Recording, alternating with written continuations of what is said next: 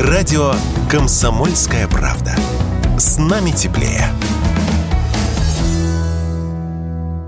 Глава счетной палаты Алексей Кудрин в ближайшее время перейдет на работу в Яндекс. Об этом несколько дней назад сообщали российские информагентства со ссылкой на информированные источники. По словам одного из собеседников ТАСС, фактическое решение о переходе Кудрина в Яндекс уже принято. И вот сегодня Алексей Кудрин заявил, что покидает пост главы счетной палаты. Он написал, что сейчас хотел бы сосредоточиться на больших проектах, которые связаны с развитием в широком смысле частных инициатив, но при этом этом имеют значительный эффект для людей. Сам Кудрин заявил, что в общей сложности провел в госсекторе около 25 лет, но начинал свою трудовую деятельность автомехаником. С 1983 года работал в Институте социально-экономических проблем Академии наук СССР. Сначала стажером, потом инструктором практического обучения лаборатории двигателей. Вместе с Анатолием Чубайсом входил в неформальную группу экономистов, изучавших идеи рыночной экономики. В 93-96 годах первый заместитель мэра,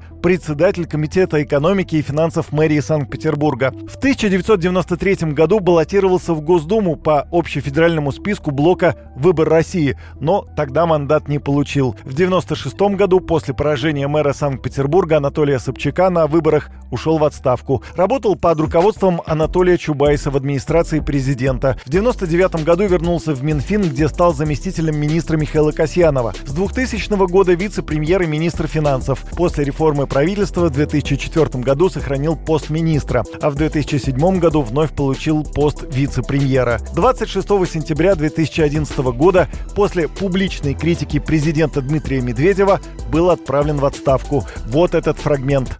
Если, Алексей Леонидович, вы не согласны с курсом президента, а правительство проводит президентский курс, у вас есть только один выход. И вы знаете какой? Подать в отставку. У меня действительно есть с вами разногласия.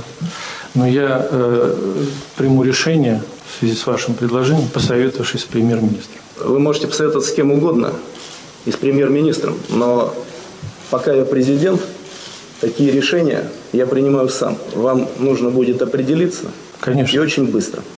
С 2004 по 2011 год Алексей Кудрин – член Совета безопасности России, а с 2012 года председатель Комитета гражданских инициатив. В 2016 году во время прямой линии президенту Владимиру Путину задали вопрос о дальнейшей судьбе Алексея Кудрина. Вот что глава государства тогда отвечал.